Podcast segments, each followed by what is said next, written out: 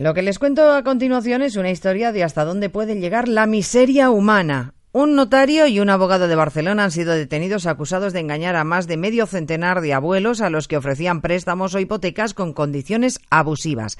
Tan abusivas que en varios casos las víctimas fueron desahuciadas de sus casas.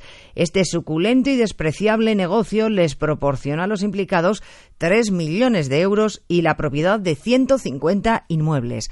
Onda Cero Barcelona, Berta Turradas. La red que estafaba ancianos mediante rentas vitalicias y financiación de deudas, integrada por una veintena de personas, se embolsó al menos 3 millones de euros mediante fraudes en productos financieros. Los ancianos firmaban los contratos ante el notario imputado desconociendo que el acuerdo no comprometía a la organización a pagarles rentas vitalicias, sino que establecía que el nuevo titular del inmueble podía desahuciarlos para hacerse con su propiedad.